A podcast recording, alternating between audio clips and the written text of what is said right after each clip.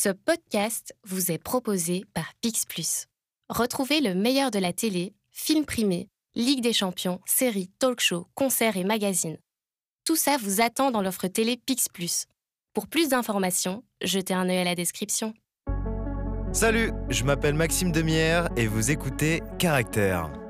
King of the Belgians, c'était très compliqué à lire. Augure, c'était vraiment pas évident euh, à lire non plus. Mais à chaque fois, il y a quelque chose où il y, a il y a un truc où je me dis, ok, je, je comprends pas tout. Mais en fait, il y a quelque chose d'hyper excitant là-dedans. Quand tu comprends pas ce que tu lis, j'ai l'impression que le scénario reste quand même la Moi, base du film. Je me dis, ok, c'est parti, y a pas de problème, je suis avec vous.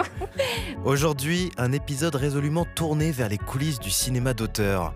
Cette fois, au Louise Hotel Bruxelles, j'ai eu la chance de faire la rencontre de Lucie Debé.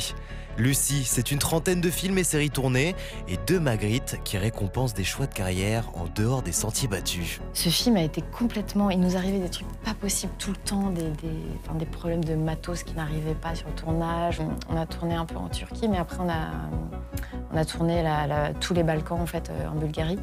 Et en fait, on a eu un problème de bus qui tombait en panne et tous tournés dans l'ordre chronologique. Et j'ai l'impression que nous-mêmes, on vivait la même chose que, nos personnages. Car oui, les films qu'elle choisit ne sont pas forcément les plus attendus.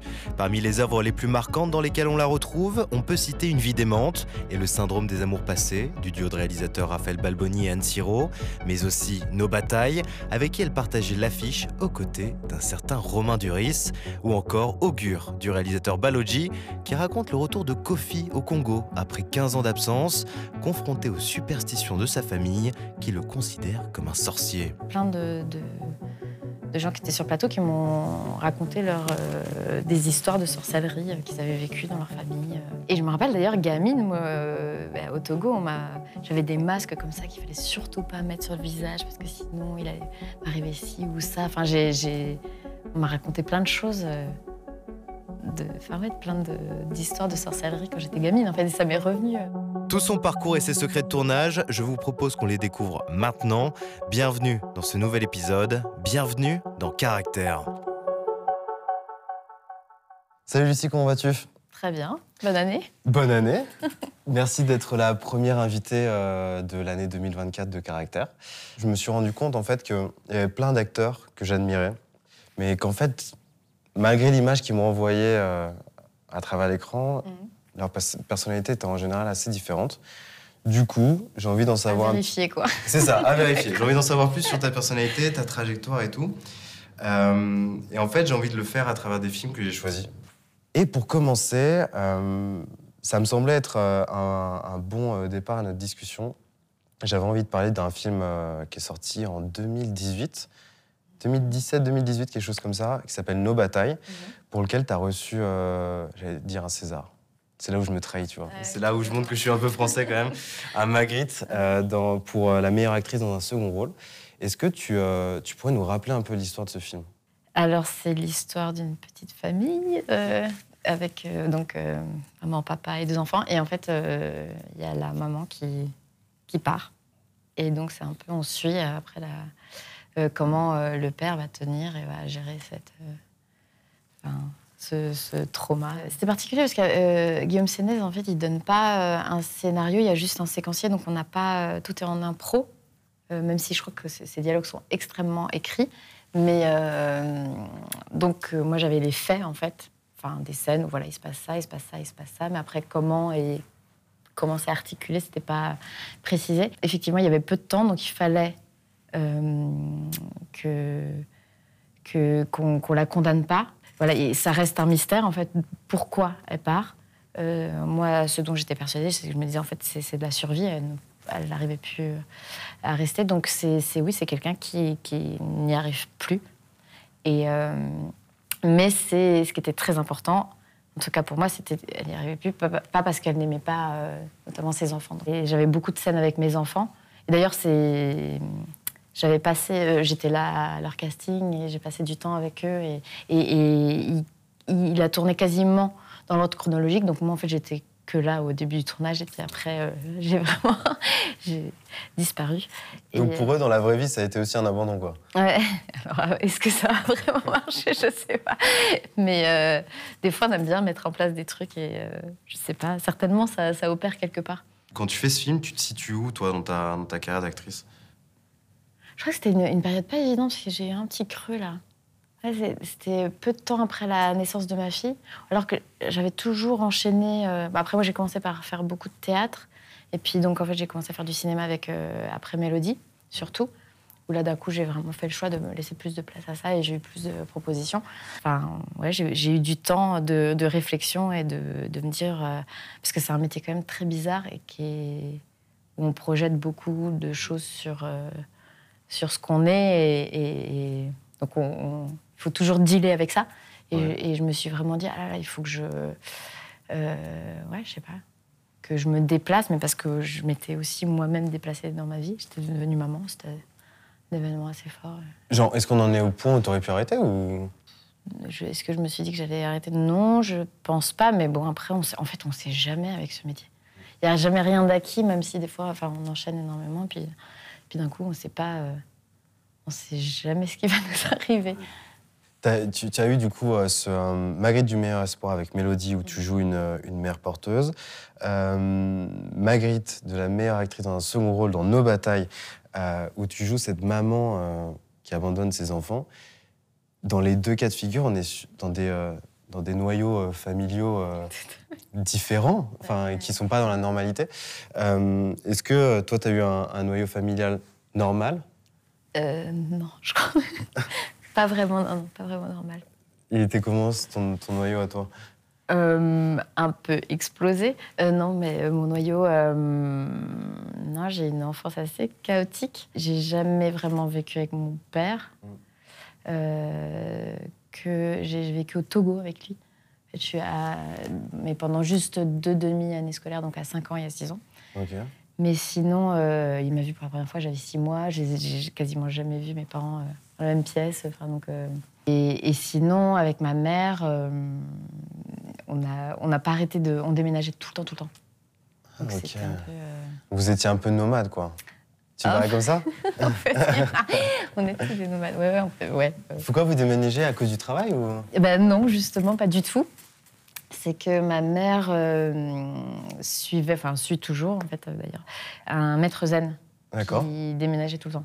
Mais du coup, c'était ça qui était un peu galère, c'est que c'était pas pour le boulot. Du coup, c'était à chaque fois euh, une galère financière au niveau des appartes, au niveau des logements. Enfin, c'est tout. Puis des fois, du coup, ma scolarité était, c'était un peu.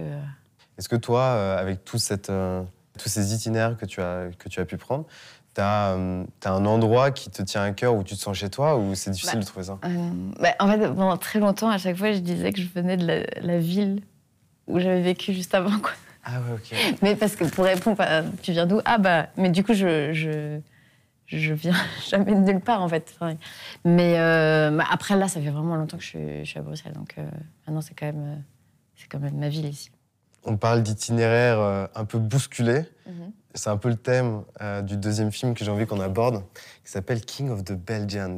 Est-ce que tu te souviens de ce film? Oui, bah, ouais, c'était bien fou comme tournage. Ah, complètement dingue. Est-ce que tu peux, euh, avant qu'on en parle, de la folie du tournage, rappeler le pitch pour ceux qui ne l'auraient pas vu? Ouais. c'est un film assez attachant que je pense qu'il mérite d'être vu aujourd'hui. Ouais. C'est un documentaire. Et donc, en fait, dans le film, on, va faire un documentaire sur le roi des Belges pour améliorer son image. Et on utilise le fait que la Turquie euh, intègre euh, l'Union européenne. Et du coup, le roi des Belges va aller en Turquie pour, euh, pour, pour célébrer cet événement. Et donc, il vient offrir un, un mini atomium euh, aux Turcs parce qu'il y a un miniature park là-bas. Et donc, on, on- on suit cet événement. Sauf qu'une fois là-bas, il y a une tempête solaire. Donc, on ne peut plus prendre d'avion et tout ça, tout est bloqué. Et en même temps, on apprend que euh, le- la Belgique se sépare en deux. Et mieux que ça, c'est que c'est la Wallonie qui déclare son indépendance. C'est ça, voilà. Contre toute attente. Et donc, en fait, euh, normalement, un roi dépend de la sécurité du, du pays. Et donc, en fait, il n'a pas le droit de, de- de- de quitter euh, le territoire. Sauf que, en fait, le roi, est obligé de rentrer en Belgique pour euh, gérer tout ça. Et donc, en fait, il va euh, quitter la Turquie de manière complètement incogni- incognito. Et il va traverser les, Balkans pour essayer de, de rentrer en Belgique. Alors que, enfin, du coup, on le voit dans des situations pas possibles. Et donc, moi, j'ai- je, je suis contre la caméra en permanence. Bah, Aujourd'hui, mine de rien, euh, il a un écho de, de- de fou parce Mm. que euh, le chemin que toi et le roi et euh, le reste de l'équipe empruntaient, c'est un des, des chemins migratoires de beaucoup de personnes qui Mm, mm. fuient le Moyen-Orient. Lorsque vous tournez le film, donc on est en 2016, est-ce que c'est un truc auquel vous pensez ou pas du tout? Mais non, en fait, moi, petit à petit, effectivement, après, quand le, le film euh, était fini et sortait, en fait, j'hallucinais sur euh, plein de choses, en fait, euh, sur l'actualité, en fait, à quel point ça résonnait. Je me suis dit, waouh, ils sont complètement visionnaires. Donc non, pas à ce, non, pas à ce point-là. Non. Et- Et puis même, en fait, tout, enfin, ce film a été complètement. Il nous arrivait des trucs pas possibles tout le temps, des, des, enfin, des problèmes de matos qui n'arrivaient pas sur le tournage. On a, on s'est, on, on a on- de la Turquie, parce qu'après, on a tourné un peu en Turquie, mais après, on a, on a tourné tous les Balkans, en fait, euh, en Bulgarie. Et en fait, on a eu un problème de bus qui est tombé en panne. Et, en fait, et même, en fait, tous tournaient dans l'ordre chronologique. Et j'ai l'impression que nous-mêmes, on vivait la même chose que, que nos personnages. Et en fait, comme il y avait beaucoup d'impro et tout était en plan séquence parce que c'était un documentaire, et qu'on tournait avec les vrais villageois euh, quand on était dans un village, avec, enfin, il y avait quelque chose. Et en fait, il, nous arrivait tout le temps des choses pas prévues. Et du coup, quand on revenait le lendemain, les râles, ils, nous disaient non, non, mais allez à la plage. euh, euh, en fait, on doit réécrire avec ce qui s'est passé. Donc j'ai l'impression de, enfin, d'être tout le temps baladé et, avec euh, des imprévus tout le temps. Enfin, c'était complètement dingue. On était dans un état pendant ce tournage. c'était assez fou.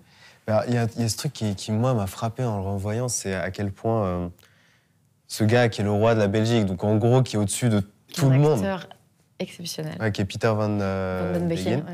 euh, qui est au-dessus de tout le monde, qui d'un coup se retrouve bah, dans l'anonymat le plus complet, parce que euh, bah, il a quand même la chance euh, de plus avoir de téléphone et donc il n'y a pas d'avion, donc ça lui permet Ouais. aussi. Et puis de, de parler avec des gens C'est ça. Où d'un coup les gens ne savent pas que c'est le roi et donc d'avoir des rapports euh, normaux. Exactement, et d'échapper à ton personnage et à tout son crew, si j'ose dire, mhm. qui en fait ne pense qu'à une chose, faire en sorte qu'il parle le moins possible pour Mhm. éviter, je sais pas, moi, les dérapages. Bref, vraiment cadenasser ça comme. Euh, et du coup, on, on découvre ce, ce roi qui est euh, bah, comme les Albanais, comme les Bulgares, comme les Serbes.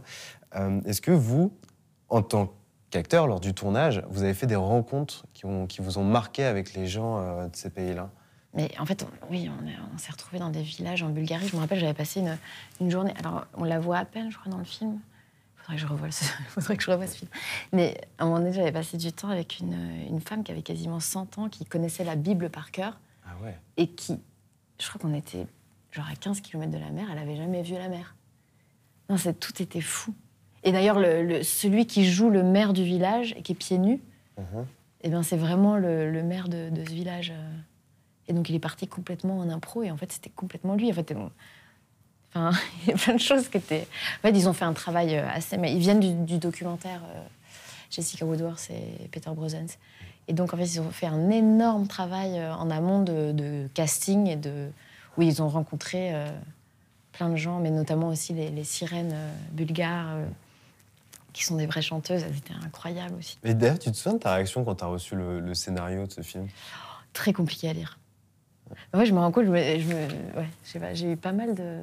Parce que souvent, on m'a souvent demandé, mais comment tu choisis tes, euh, de faire un projet ou pas? Et en fait, euh, je me suis retrouvée sur beaucoup, après, je crois que c'est pas pour rien, mais sur beaucoup de projets où euh, le scénario n'est pas roi, en fait. Euh, Enfin, il y a quelque chose d'assez obscur, mais c'est plus la, la méthode et la. Ouais, je sais pas, ou les personnalités qui me proposent l'univers des, des gens qui me proposent le film, où je me dis, ah oui, euh, j'y vais.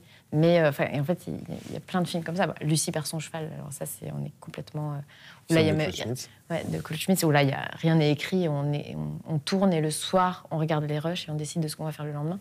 Donc là, on est vraiment euh, au-delà. Des... enfin, voilà. Ouais. Mais après, bah, Guillaume Sénès, donc il ne donne pas le scénario en entier, enfin, dialoguer à ses, à ses acteurs. Je Il le a rappelle, Guillaume Séné, qui est le réalisateur de Nos Batailles.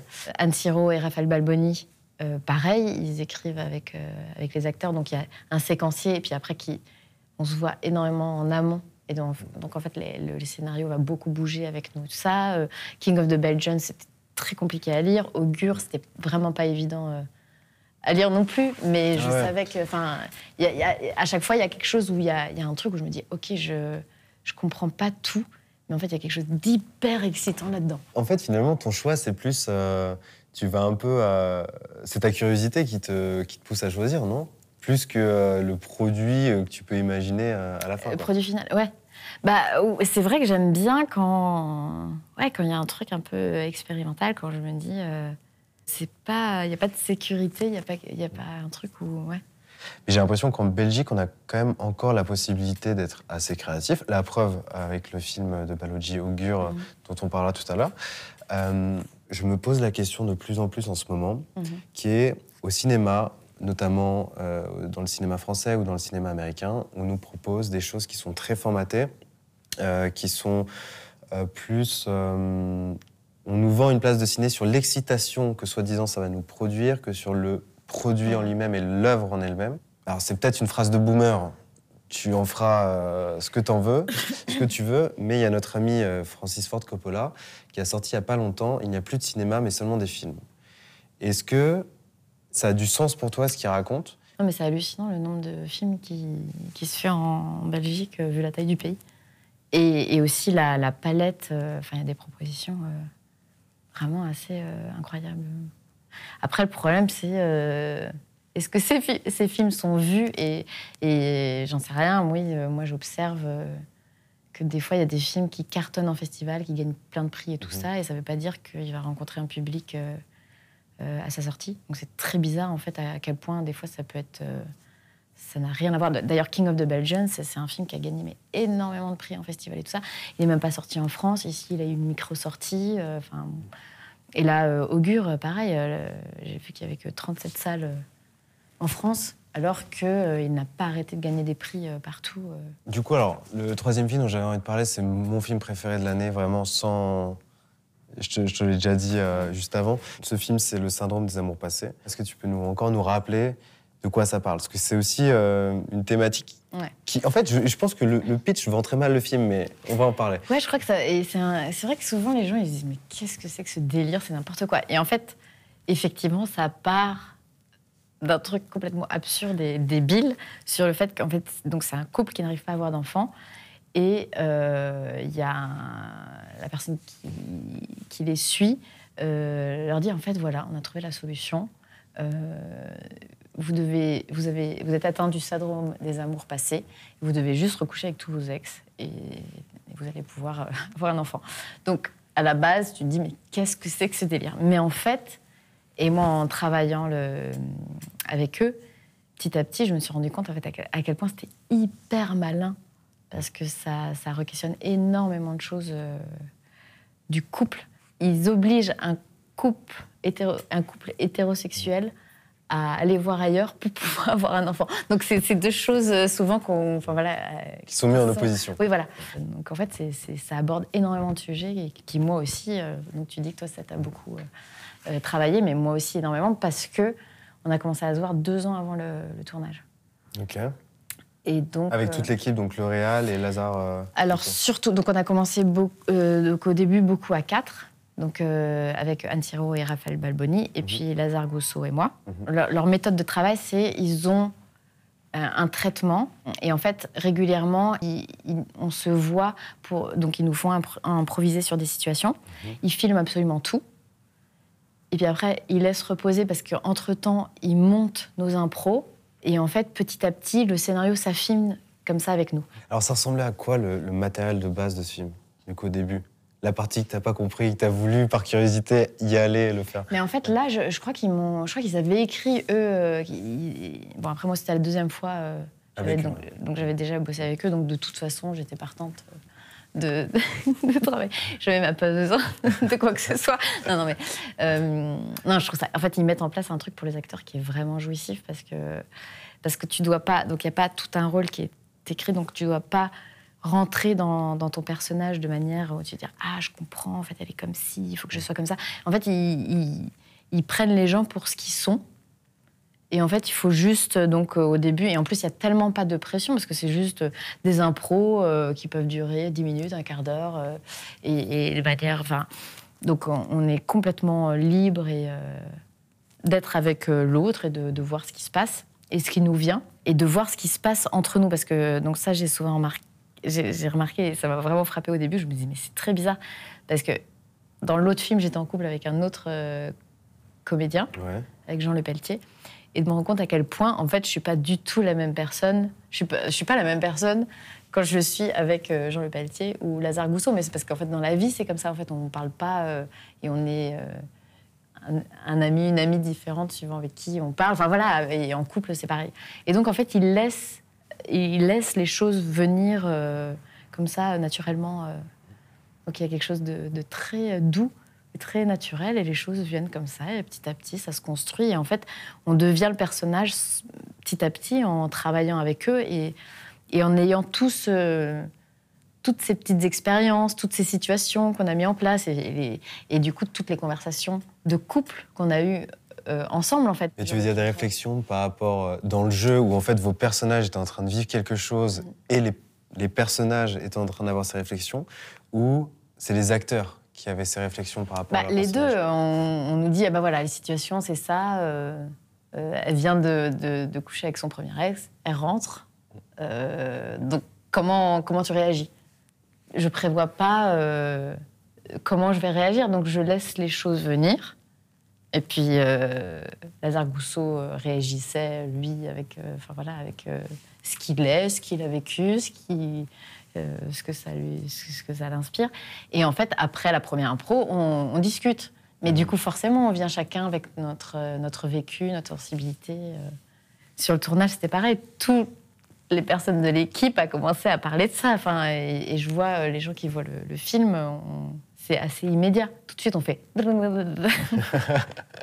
Et en fait, ce qui m'a beaucoup marqué dans le film, je sais pas si toi tu t'es fait cette réflexion euh, en jouant, c'est qu'en fait vous allez voir des ex, mais il y a à aucun moment où il y a une, un ou une ex problématique. À chaque fois, les retrouvailles se font de façon euh, très sereine. Mais de toute façon, c'est pas un film réaliste. Et je crois que retourner voir ses ex, c'est pas forcément euh, une partie de plaisir. D'ailleurs, elle le dit à un moment donné, mais euh, enfin, toi, de faire des nouvelles rencontres, c'est beaucoup plus euh, plaisant que, que en fait, de retourner euh, dans ton passé. Ces, ces ex-là en question, c'est des personnes qui nous ont été chères à un moment de notre vie ou qui ont partagé un moment important avec nous Mhm. et qui sont complètement en dehors de notre vie maintenant. Et c'est un peu dommage. Genre, c'est un peu Mhm. triste au final de- d'avoir vécu des choses avec quelqu'un qui, qui n'est plus avec toi, quelqu'un que tu as souvent aimé, tu vois. Et C'est pour ça que c'est dur, les, les séparations, de se dire Oh, cette personne, elle, sera, elle fera plus de partie de ma vie. euh. C'est ça. Mais euh, c'est ce qui nous a construit aussi, tous nos ex. Et en fait, il y a, il y a un espèce, enfin, c'est comme s'ils faisaient une thérapie, parce, parce que de, de revenir sur tout notre passé euh, sexuel, en fait, ça raconte énormément euh, de nous et de comment, comment on rencontre les gens, comment, quel lien on crée avec euh, les personnes. euh, Et, puis de voir, ah tiens, j'étais avec une personne comme ça, et puis comme ça, ah tiens, ça se ressemble, ou alors euh, d'être complètement euh, éparpillé. Ou... Enfin, Rémi, il a eu que trois ex, mais ça a l'air d'être des relations longues et où il y a eu un lien fort et tout ça, alors que Sandra, elle a, elle a, plus vécu des, des aventures et avec des gens très différents. Je sais que moi, j'ai rappelé un de mes premiers ex en me disant, mais tiens, qu'est-ce qui devient Et, et, euh, enfin, juste comme ça, j'en avais besoin et c'était hyper chouette en fait de parler et de se dire, ah, bah, voilà. Et aussi, ce que je trouve assez marquant dans le film, c'est que, euh, je ne sais pas si c'était une intention euh, de la part des, des deux réalisateurs, que presque tout le monde est représenté en fait dans ce film. Dans, euh, dans, dans la façon dont il peut s'identifier, dans la façon dont il vit sa sexualité, etc. etc. Mm. En fait, mon, mon personnage avait aussi des ex-filles Mhm. et ça, ça a été coupé, par exemple. Mais alors, il y a un truc qui, qui, qui titille ma curiosité, c'est que euh, tu dis que vous avez bossé sur les répètes pendant deux ans, c'est ça? Mais, alors, pas, je dis, on a commencé deux ans avant le tournage, mais, Deux ans avant le tournage. mais c'était de manière très éparpillée quand même. Mais quand même, il y, a ce, il y a ce travail du coup avec, euh, avec Lazare, qui est ton Mm. partenaire à l'écran. Quand on prétend qu'on est en couple pendant autant de temps, Mm. que ce soit pendant les répétitions et, euh, et, euh, et en tournage, j'imagine qu'à un moment donné, euh, on doit quand même laisser quelque chose, une marque à l'autre, non? Euh, que Je dis ça- pas qu'on se pécho ou quoi, c'est pas du tout ça le sens de ma question. Bah, c'est sûr qu'il y Mais a que des... tu dois créer une complicité de couple, tu vois. donc, Ouais, oui, complètement. Non, mais c'est sûr qu'on est rentré dans, dans des, oui, dans des réflexes, dans des. euh, on, on, se- on a appris vraiment à se connaître euh, avec les répètes, ouais, c'est sûr. Mais alors, quand, quand cette personne d'un coup disparaît, qu'est-ce qui se passe genre, dans l'après? Ah, si, euh, Mais ce qui, ce qui m'a attristé, c'était euh, bah, comme j'avais fait leurs deux films et que je savais que, le celui d'après, enfin voilà, je vais pas être dans, dans le prochain parce que voilà, on peut pas faire tous nos projets ensemble. Euh, j'étais hyper triste de parce que d'avoir goûté à cette méthode, je me suis dit ah. Et c'est vrai qu'il y avait un truc euh, hyper. euh, Ouais, je me suis vraiment sentie euh, hyper libre pendant le tournage. Donc Augure, il est sorti cette année aussi en 2023. Mhm. Euh, c'est le premier long métrage de, de Balogi. Mhm. Pareil, euh, Balogi qui se lance euh, dans la réalisation. Alors on avait déjà vu ses clips et tout. Qu'est-ce qui t'a Oui, convaincu les clips et les cours, donc il avait fait quand même pas mal de. Il, a- choses. il avait fait voilà, donc les clips et les courts-métrages, tout à fait. Euh, Qu'est-ce qui t'a convaincu de, de suivre Balogi dans cette aventure? Euh, bah, en fait, donc, ce que je disais, c'est que j'avais. Je connaissais ses, ses- ses clips. Et du coup, euh, moi, dès, dès le début, je me suis dit, ah oui, son univers me, me parle à fond. Enfin, je... Pour l'anecdote, c'est que le directeur de casting, Michael Beer, m'a appelé en disant, ah bah voilà, on revient de voir pour, euh, pour euh, ce film. Donc, il m'a envoyé le scénario. Et j'ai lu ça, j'ai fait, waouh, euh, sacré truc. Et en fait, il m'a dit, est-ce que tu veux bien préparer deux scènes Et en fait, je l'ai rappelé, j'ai dit, bah, hum, en fait, je veux bien plutôt le rencontrer, j'ai pas envie de préparer euh, des scènes parce qu'en fait, ça me paraissait.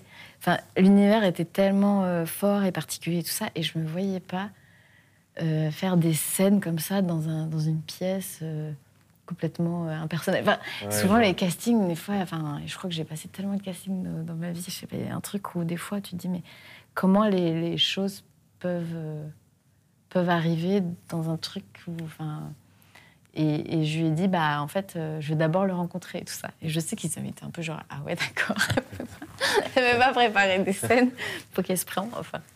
Euh, et du coup, euh, on s'est rencontrés dans une pièce, dans la pièce du casting. Là, j'avais pas de, de scène à préparer. Et en fait, on a parlé de son scénario et plein de choses différentes. Et notamment, en fait, que je travaillais avec euh, Théo Mercier, euh, le plasticien. euh, et en fait, euh, Balogi est assez fan de, de ce plasticien. Donc, on a, on a pas mal parlé, parlé de lui. Et, et euh, c'était assez chouette comme rencontre. Et puis, du coup, après, il m'a dit Non, mais euh, tu veux pas quand même préparer de scène Je fais Bon, voilà, d'accord, oui. Et en fait, je sais que moi, ouais, je sais pas, en fait, euh, je me rends compte, j'ai, passé énormément de casting. Et en fait, j'ai quasiment jamais rien eu.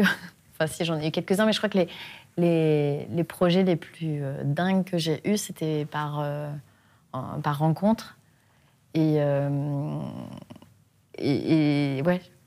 Et du coup, enfin voilà, j'ai l'impression que ouais, j'avais besoin d'amener le truc euh, différemment pour. euh, ouais, je sais pas. Ouais, t'as besoin en fait de sentir à chaque fois. euh, En fait, je suis beaucoup plus à l'aise quand j'ai rencontré la personne. Puis, Ouais. euh, puis je me dis, OK, alors, on sait un peu de, de quoi on parle et qu'il n'y a pas un truc hyper froid, genre dans une pièce complètement impersonnelle. Et puis, je, fais, je commence à montrer ce que je sais faire ou pas faire. Ou, enfin, enfin, il y a un truc, je sais pas. je- Ouais, c'est vrai que c'est assez particulier. Par exemple, pour moi, tu vois, c'était toute une. Enfin, ce film, ça a été toute une découverte euh, culturelle.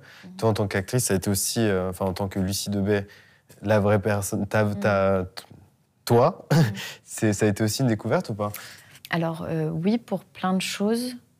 Parce que il y avait le fait de- d'être... Donc on a commencé par Kinshasa, et donc c'est une ville vraiment impressionnante, parce qu'il y a plus de 17 millions d'habitants. Euh, c'est une ville très dense, et euh, il se passe plein de choses. Et en plus, on a, tous les jours, on changeait de lieu de tournage, donc on a... à chaque fois, on se retrouvait euh, propulsé dans, différentes facettes de la ville. Et puis, il y avait la réalité et puis en fait c'est pas complètement réel en fait euh, dans ce film il, il utilise plein d'é- d'éléments et il mélange beaucoup de choses et et du coup il y a plein de choses que je comprenais bah, comme cette histoire de dot ou plein, plein d'autres choses en fait que je comprenais en étant euh, en étant là-bas et en observant et puis il nous arrivait tout le temps des trucs pas possibles donc il fallait tout le temps euh, bouger le plan de travail, et puis euh, tout adapter en permanence. Comme quoi, par exemple Bah, par exemple, euh, la scène de la paillote, en fait, on a dû le refaire plusieurs fois parce qu'en fait, on, a été inondé Ah ouais, plusieurs fois.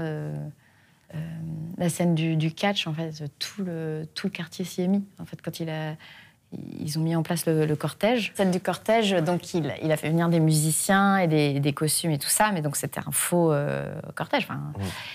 Et, et il a fait venir tous les anciens catcheurs de stars de Kinshasa. Et donc ça faisait très longtemps qu'ils n'avaient pas été réunis, donc il y avait plusieurs radios euh, de Kinshasa qui ont débarqué.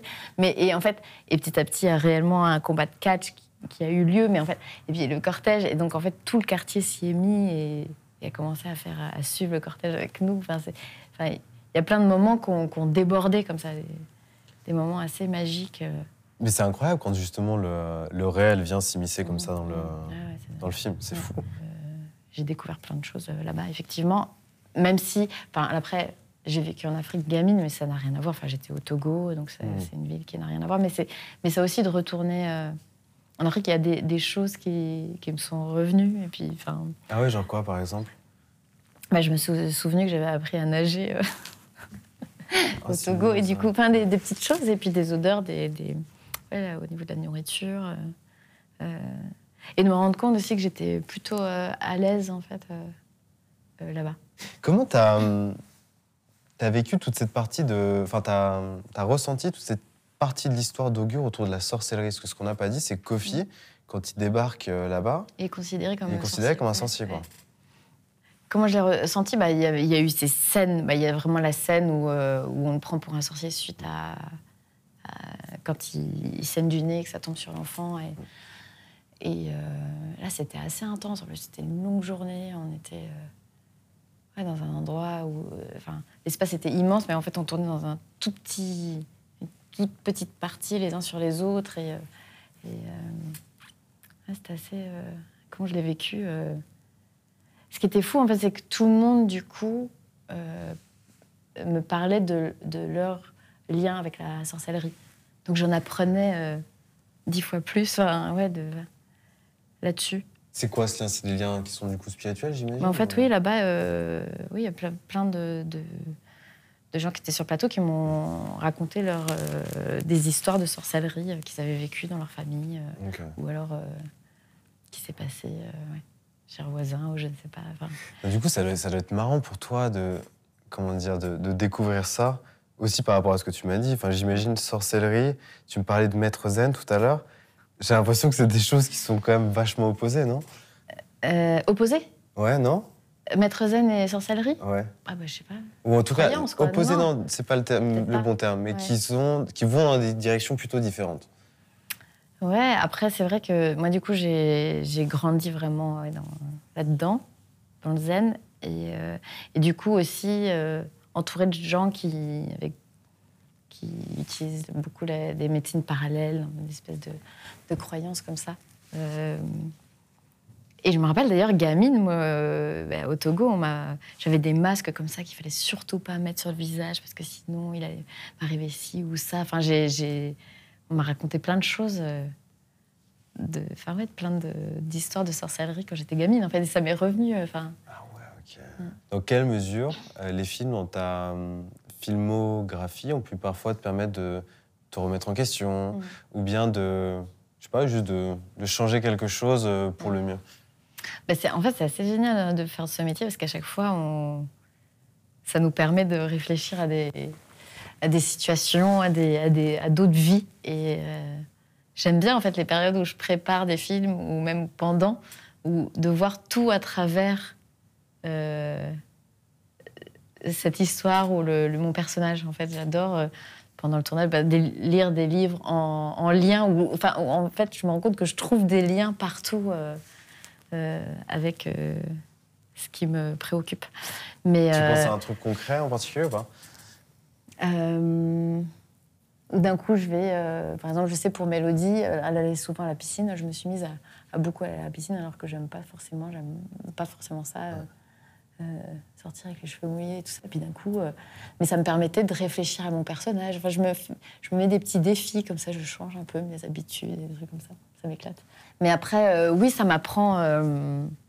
bah, alors, faire, faire des mères, bah, forcément, bah, la première fois, d'être mère porteuse. En plus, j'avais plein de prothèses et d'avoir un faux ventre et de m'être vue, vu que les prothèses ont été moulées sur mon corps, donc je reconnaissais vraiment euh, mon ventre et tout ça, donc je me suis vraiment vue ah enceinte. C'était la première fois où je me suis dit, enfin, où j'ai commencé à réfléchir à, à, la maternité et tout ça, alors que jusque-là, je m'étais pas trop euh, posé Ah, le fait de voir ça, t'as. Ah, c'était assez fou, mais de passer autant de temps avec euh, un, un, faux ventre, c'était assez dingue. Enfin, j'ai joué une, une schizophrène dans À la folie. Je sais pas si tu as vu ce film, mais mais par exemple, euh, alors là, j'ai eu très peu de temps de, prépa.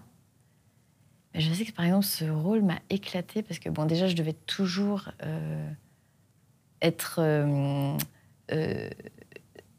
en fait, être un endroit de réaction inattendue. Donc, il y avait un truc hyper excitant en moi d'être tout le temps. voilà.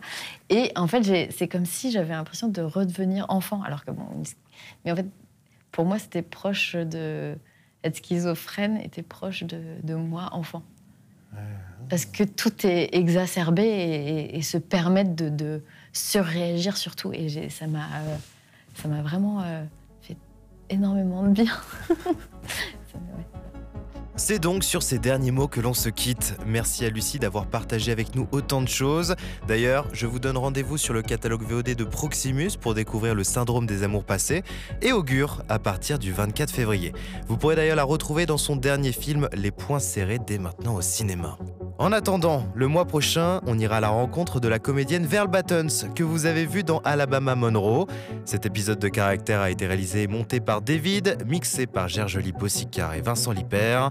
Merci au Louise Hotel Bruxelles de nous avoir accueillis. Et pour continuer à nous suivre, abonnez-vous sur Spotify et Apple Podcast. Et évidemment, pour connaître les prochaines sorties, n'hésitez pas à vous abonner au compte PixPlus, at PixPlus underscore FR sur Instagram. Le lien est dans la description. Je vous dis à très bientôt. Ciao, ciao.